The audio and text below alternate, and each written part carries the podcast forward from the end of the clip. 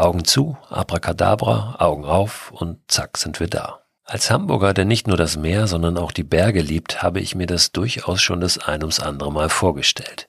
Aber nur mit Gedankenkraft kommst du nirgendwo hin. Ab Mai wird auch wieder ein ganz besonderer Zug verkehren in Deutschland, der Sylt, die Nordseeinsel Sylt mit den Alpen verbindet. Das ist eine Zugverbindung eines privaten Nürnberger Unternehmens und die wurde vor zwei Jahren eigentlich ja, so ein bisschen als, als Corona-Notlösung aufgesetzt und diese Verbindung wird es jetzt im neuen Jahr auch wieder geben.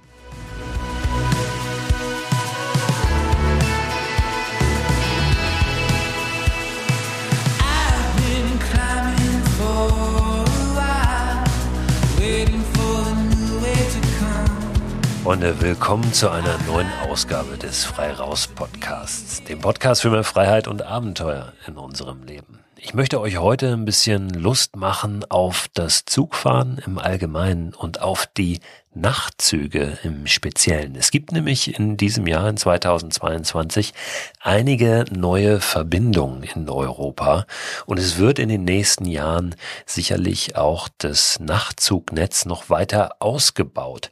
Das ist zumindest geplant. Die Deutsche Bahn zieht sich da ein bisschen raus. Die hat schon vor einigen Jahren das komplette Nachtzuggeschäft abgegeben an die österreichische Bundesbahn und ja, die forcieren das jetzt so ein bisschen. Es gibt einige andere auch in anderen äh, Nachbarländern, anderen europäischen Ländern Bahnunternehmen, die das auch weiter vorantreiben, das Nachtzuggeschäft.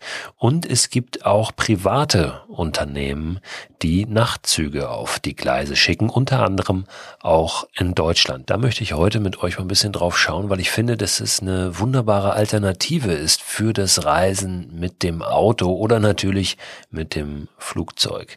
Ich lebe selbst in Hamburg. Ich bin sehr gerne in den Bergen. Ich bin auch gerne im südlichen Teil Europas unterwegs und nicht immer nur direkt vor der Haustür, auch wenn ich ein großer Fan und Verfechter der Mikroabenteuer-Idee bin.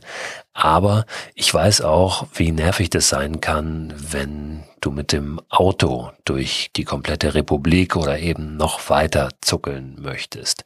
Deshalb ist das Nachtzugmodell oder das Zugmodell generell, finde ich äh, ganz schön, weil du da ja einfach dich nicht konzentrieren musst, weil du da rumlaufen kannst, weil du gerade auch mit einer Familie, mit Kindern äh, ein bisschen stressfreier unterwegs bist als mit dem Auto.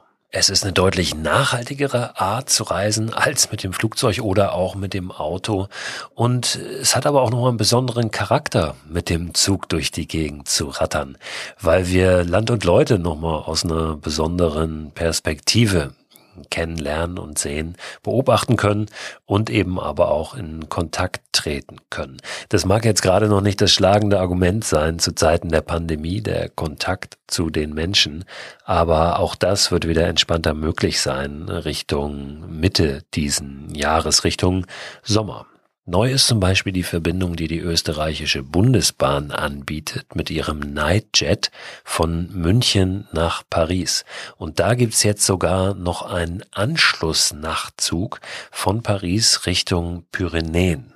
Also wir können wunderbar von München aus bis in die Pyrenäen durchfahren, ohne groß was vom Tag zu verpassen. Und das äh, ist ja auch ein Argument, was beim Nachtzug eben schlagend ist, dass wir während wir schlafen, das ist so der der Kreuzfahrteffekt ein bisschen, vorankommen und irgendwo anders wieder aufwachen, ohne dass wir eben groß ähm, ja was was äh, verpasst haben sozusagen. Wir haben diese Nacht genutzt, diese Nachtstunden, um voranzukommen und wachen eben trotzdem im besten Fall ausgeschlafen dort auf an unserem Ziel. Es ist meist so, dass diese Nachtzüge verschiedene Möglichkeiten anbieten zum Übernachten. Das geht los, günstigste Variante, dann in einem Sitzwagen, wo letztlich eigentlich nur ein Sitz existiert, den man ein bisschen nach hinten stellen kann und dort schlafen kann.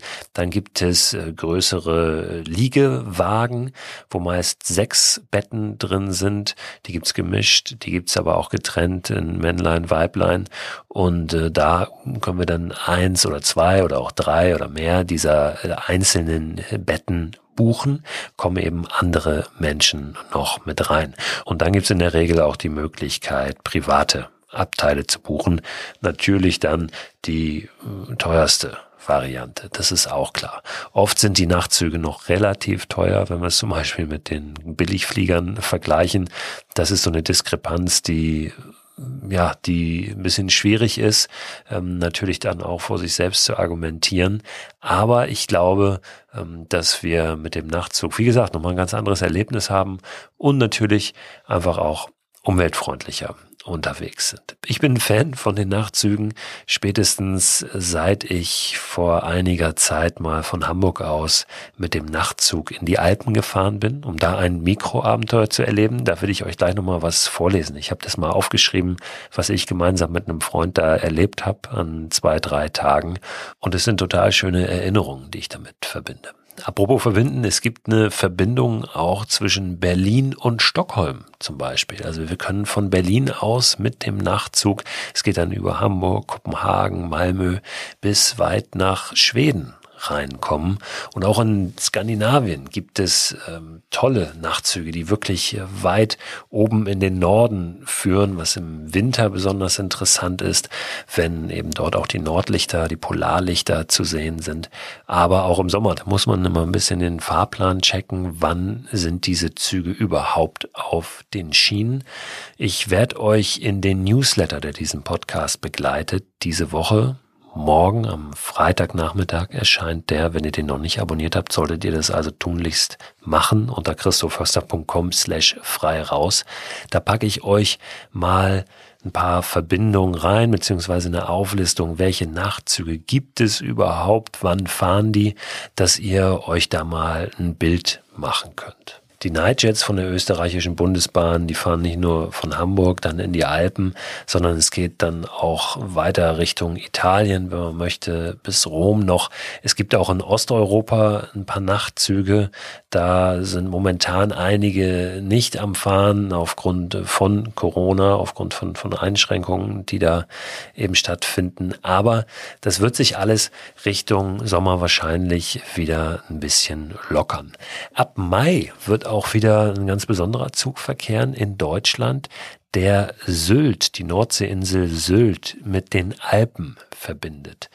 Das ist eine Zugverbindung eines privaten Nürnberger Unternehmens und die wurde vor zwei Jahren eigentlich ja, so ein bisschen als, als Corona-Notlösung aufgesetzt. Der Zug fuhr jetzt zwei Jahre lang im Sommer, immer am Wochenende zwischen eben Sylt und den Alpen hin und her.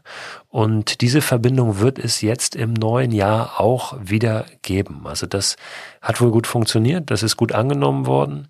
Und ab, ich glaube, 6. Mai oder so fahren die Züge wieder, äh, lassen sich jetzt schon buchen. Also wer einfach mal ja, für ein Wochenende entweder nach Sylt möchte oder aus dem Norden in die Berge, der kann das auch über diese Verbindung tun. Es würde jetzt ein bisschen zu weit führen, dieses ganze Netz im Detail zu skizzieren, aber ihr merkt, es gibt sehr, sehr viele Möglichkeiten und ich werde einige davon in dem Newsletter diese Woche aufführen. Also es lohnt sich da mal reinzuschauen, beziehungsweise den zu abonnieren, wenn ihr es noch nicht getan habt. Ich habe auch gesagt, dass ich euch von meinen Erinnerungen, meinen Erfahrungen mit dem Nachtzug, als ich in die Alpen unterwegs war, ein bisschen was erzählen möchte. Und ich habe das aufgeschrieben für eins meiner Mikroabenteuerbücher, dieses Erlebnis. Und das will ich euch einfach kurz vorlesen. Kommt alles anders, wie wir den Nachtzug in die Alpen nahmen und böse überrascht wurden wie es wohl wäre, wenn wir uns einfach irgendwo hinwünschen könnten. Augen zu, abracadabra, Augen auf und zack sind wir da. Als Hamburger, der nicht nur das Meer, sondern auch die Berge liebt, habe ich mir das durchaus schon das ein ums andere Mal vorgestellt. Aber nur mit Gedankenkraft kommst du nirgendwo hin. Genau darin liegt ja das vielleicht größte Missverständnis moderner Motivation. Solange ein Gedanke nicht zu einer Änderung des Verhaltens, zum Handeln führt, bleibt er einfach nur ein Gedanke. Ich lasse also die Abracadabra-Vorstellung fallen und besinne mich auf das Machen. Von Hamburg in die Alpen, auf einen Berggipfel klettern, dort übernachten und wieder zurück. Innerhalb von 72 Stunden, ohne Auto oder Flugzeug. Das muss doch gehen. Diese Rahmenkriterien entspringen meinen eigenen Regeln für ein Mikroabenteuer im engeren Sinne, und ich würde sie gerne einhalten. Aus einem einfachen Grund, weil das dafür sorgt, dass etwas sehr Wertvolles passiert. Es entsteht eine besondere Herausforderung. Immer wenn ein Geht nicht durch den Raum wabert, bekomme ich sofort riesige Lust, ihm eine lange Nase zu zeigen. Für einen Augen zu, Augen auf Blitztrip in die Berge gibt es eigentlich nur eine Möglichkeit, den Nachtzug. Fährt dieses ratternde Relikt noch? In meiner Erinnerung wird eine Zeit lebendig, in der sich jedes Zugfenster herunterschieben ließ, um Kusshände zu werfen oder mit Taschentüchern zu winken. Eine Zeit, in der sich die Sitze in den Abteilen zu einer einzigen großen Liegefläche umbauen ließen und die Toilettennutzung während des Bahnhofaufenthaltes verboten war, weil die Klospülung nur als Klappe im Boden existierte. Tatsächlich, der Nachtzug von Hamburg in den Süden verkehrt noch. Auch wenn er jetzt Nightjet heißt, was hinsichtlich der erhofften Those Were the Days Romantik nicht gerade vielversprechend klingt. Ich erzähle meinem Freund Thorsten von der Idee und der ist sofort begeistert. Schon beim Buchen der Tickets habe ich dieses Kribbeln im Bauch, das damals immer hochstieg, sobald meine Eltern Reise, Reise riefen. An einem Sonntagabend im Mai treffen wir uns am Bahnhof Hamburg-Altona. Ich komme quasi direkt von unserem Wohnwagen am Elbstrand. Das Wetter am Wochenende war herrlich. Ich bin den halben Tag barfuß und nur mit Boardshorts rumgelaufen. Auch jetzt reicht ein kurzes Shirt zu Jeans und Wanderstiefeln. Wir sind guter Dinge und machen es uns im Zug direkt auf den Pritschen bequem, von denen in jedem Abteil zweimal drei übereinander angeordnet sind. Es hätte auch die Möglichkeit gegeben, Einzelkabinen zu buchen, was schweineteuer ist, oder Liegesessel, wo uns die Wahrscheinlichkeit, halbwegs gut schlafen zu können, aber als zu gering erschien. Unser einziger Abteilgenosse heißt Piotr, müffelt ein bisschen, ist aber ansonsten eine freundliche Begleiterscheinung. Die Fenster lassen sich natürlich nicht öffnen, und so bleibt die Tatsache, dass wir in sehr moderatem Tempo kreuz und quer durch die Republik dümpeln und immer wieder irgendwo ewig stehen bleiben, das einzige, das sich seit Jahrzehnten nicht geändert hat. Am nächsten Morgen ist er da, der, ich habe ihn eben schon erwähnt, Kreuzfahrteffekt. Im gleichen Bett aufgewacht, aber doch ganz woanders genauer gesagt in Innsbruck. Wir machen letzte Besorgungen am Hauptbahnhof und zuckeln mit der S-Bahn ein paar Stationen weiter nach Matrei. Die Sonne ist offenbar in Hamburg geblieben. Es regnet und es gibt auch sonst keinen Grund, sich hier heute länger aufzuhalten. Wir laufen unter der Brenner Autobahn hindurch, dann auf asphaltierten Straßen bergauf zum Wallfahrtskloster Maria Waldrast auf 1638 Meter ÜA über Adria, so wird in Österreich Bezug auf den Meeresspiegel genommen. Eines der höchstgelegenen Klöster Europas. Direkt dahinter geht es über einen Zaun auf einen Wanderweg, der auf den markanten Gipfel der Serls führt, unser Ziel. Bis auf 2717 Meter erhebt sich der Hochaltar Tirols, wie sie den Berg hier auch nennen, aus der Landschaft. Manchmal wird er auch als König Serls bezeichnet, in Anlehnung an eine alte Sage, nach der der Hauptgipfel ein zur Strafe versteinerter böser König sei, die zwei Nebengipfel seine Söhne. Ein schöner Berg. Wir sehen bisher allerdings wenig von ihm, dafür sind die Wolken zu dicht. Der Wanderweg führt durch einen Wald und schlängelt sich dann eine ganze Weile an kopfhohem, knorrigen Gebüsch vorbei, ehe das Grün niedriger wird und kurz darauf komplett verschwindet. Wir sind ein wenig überrascht, dass ab sofort nur noch eine Farbe zu sehen ist, weiß. Überall nur weiß. Es schneit, immer heftiger, und selbst die tiefer liegenden Talhänge sind nicht mehr zu erkennen, so schlecht ist die Sicht. Falls es Spuren im Schnee gab, liegt auch auf ihnen längst Neuschnee. Aber es scheint auch nicht so, als sei überhaupt jemand an diesem Berg unterwegs. Wir orientieren uns an den hier und da aus dem Weiß ragenden Holzstangen, die grob den Weg markieren, und per GPS. Immer wieder sacken wir bis übers Knie im Schnee ein. Wie kurzsichtig wir wirklich unterwegs sind, wird mir erst klar, als urplötzlich der Himmel aufreißt. Von einem Moment auf den anderen fühlen wir uns nicht mehr wie die Protagonisten in einer zu heftig aufgeschüttelten Schneekugel, sondern als Randnotizen einer monumentalen Eiszeitkulisse. Ich kriege den Mund gar nicht mehr zu. Eben noch hätte ich wirklich nicht sagen können, ob 100 Meter vor uns eine Felswand oder ein Abhang liegt. Jetzt sehe ich uns in einer gigantischen Senke stehen, an deren Flanken es steil bergauf geht. In der Ferne steht ein Steinbock auf einem Felsvorsprung. Für wenige Sekunden fällt das Sonnenlicht auf ihn wie ein Bühnenscheinwerfer. Dieses Bild ist so surreal und ergreifend zugleich, dass ich es sofort detailgetreu in meinem Kopf abspeichere. An Fotografieren ist gar nicht zu denken, denn der Lichtblick dauert keine 20 Sekunden. Danach ist alles wie vorher. Oder auch nicht. Wir wissen nun, wie unsere Lage ist und wägen das Risiko ab, weiterzugehen. Thorsten kennt sich ganz gut aus in den Bergen. Ich war auch schon oft in den Alpen unterwegs, sonst wären wir gar nicht bis hierher gegangen. Aber das wird uns dann doch zu heikel. Bye bye, Gipfeltraum. Umkehren wäre jetzt am einfachsten, nur dafür haben wir die Schlafsäcke doch nicht mitgeschleppt. Eben als es kurz klar war, da konnte man am Ende der Senke doch eine kleine senkrechte Felswand sehen. Vielleicht können wir dort die Nacht verbringen und abwarten, was der morgige Tag bringt. Mir geht gehörig die Muffe, als wir weiterstapfen. Ich denke an das, was ich über Lawinen weiß, finde auch gute Argumente dafür, dass die Gefahr recht gering sein müsste, bleibe aber trotzdem nervös. Als wir an der Felswand ankommen, ist klar, hier, etwa 400 Meter unterhalb des Gipfels, also auf 2300 Metern Höhe, versuchen wir es. Am Fuß der Wand gibt es eine Fläche, die gerade groß genug für zwei Isomatten und halbwegs horizontal ist. Zumindest so horizontal, dass wir nach einer Weile Schneeschaufeln mit Händen und Füßen eine plane Liegefläche hinbekommen. Zwischen unserem Lagerplatz und dem direkt daneben abfallenden Steilhang errichten wir einen kleinen Wall aus Schnee gegen den Wind. Ich habe sogar noch die Muße, den Gaskocher anzuschmeißen und mein obligatorisches Couscous mit Zwiebeln, geräucherter Salami und Käse zu kochen, das wir leider gar nicht so schnell essen können, wie es abkühlt. Dann sehen wir zu, dass wir ins Warme kommen. Die Biwaksäcke sind Gold wert. Morgens liegt zwar eine leichte Schneeschicht drauf, aber drinnen in den Schlafsäcken ist es trocken geblieben. Das Wetter allerdings ist kaum besser als gestern, also kein Gipfel, auch heute nicht. Die Entscheidung, wieder abzusteigen, fällt uns erstaunlich leicht. Wenn diese Tour kein Abenteuer war, was wäre dann eins? Auf dem Weg nach unten versucht Thorsten, der als Fotograf arbeitet, wenigstens einmal die Drohne fliegen zu lassen, die er extra mitgebracht hat. Aber das Ding schlägt ständig Alarm, weil die Blätter der Rotoren in der eiskalten, feuchten Luft gnadenlos vereisen. Weiter jetzt. Wir kommen zügig bis zum Kloster und nehmen von dort einen anderen, schöneren Weg als am Tag zuvor. Auf einer freien Fläche an einem Gebirgsbach halten wir inne, weil endlich die Sonne rauskommt. Wir packen die Sachen aus, die oben im Schnee feucht geworden sind, hängen sie zum Trocknen über einen Stapel Baumstämme und machen eine ausgiebige Rast. Am frühen Nachmittag kommen wir in Innsbruck an. Wir stellen uns zu den Touristen am goldenen Dachel, dem Wahrzeichen der Stadt, das aus tausenden feuervergoldeten Kupferschindeln zusammengesetzt ist und einen historischen Prunkerker schützt.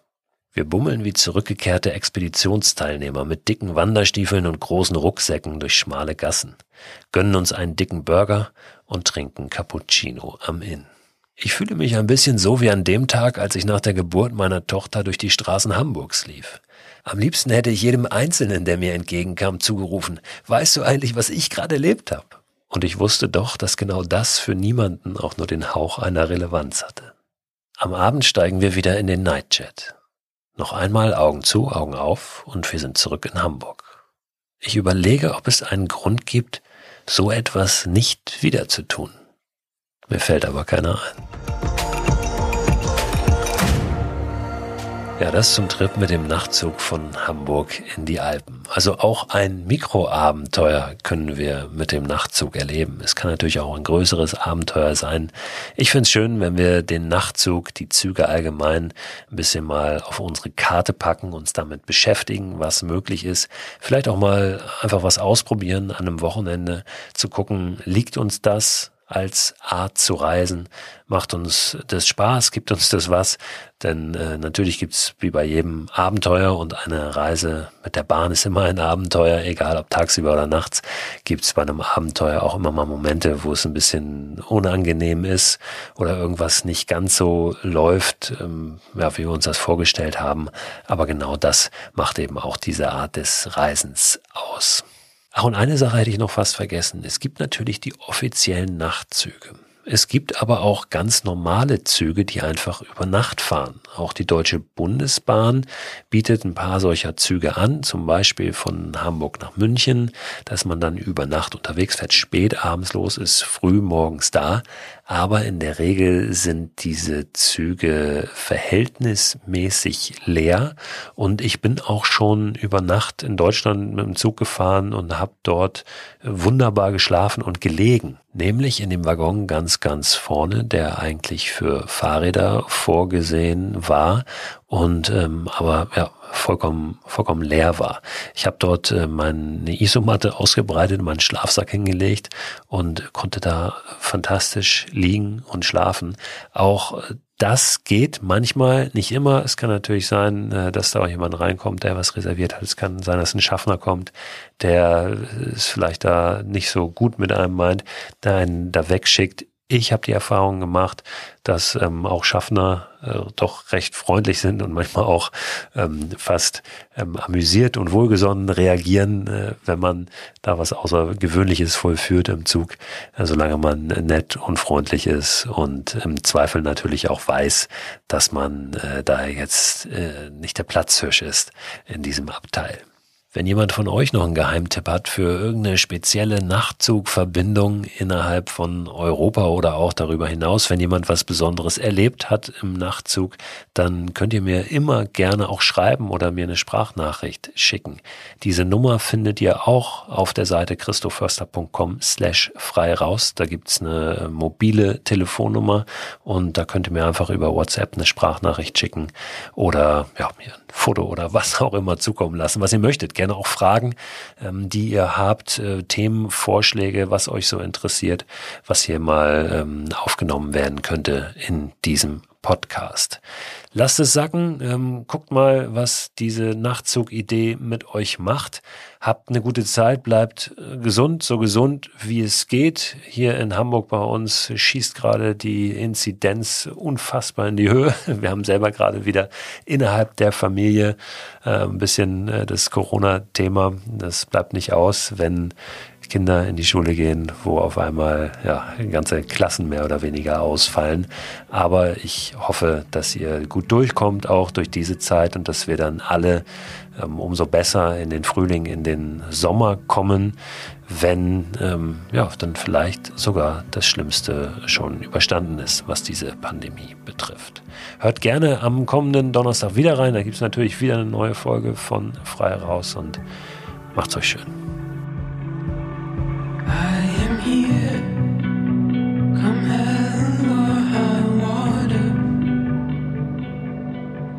You hurt,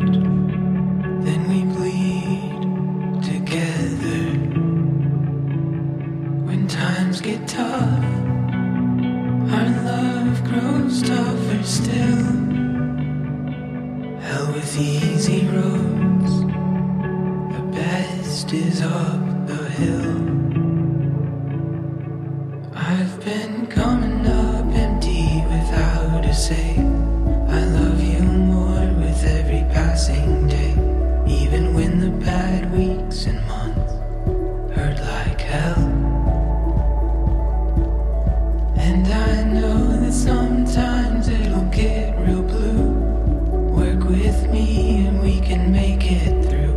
You can lean on me, cause hon, I'm here for you.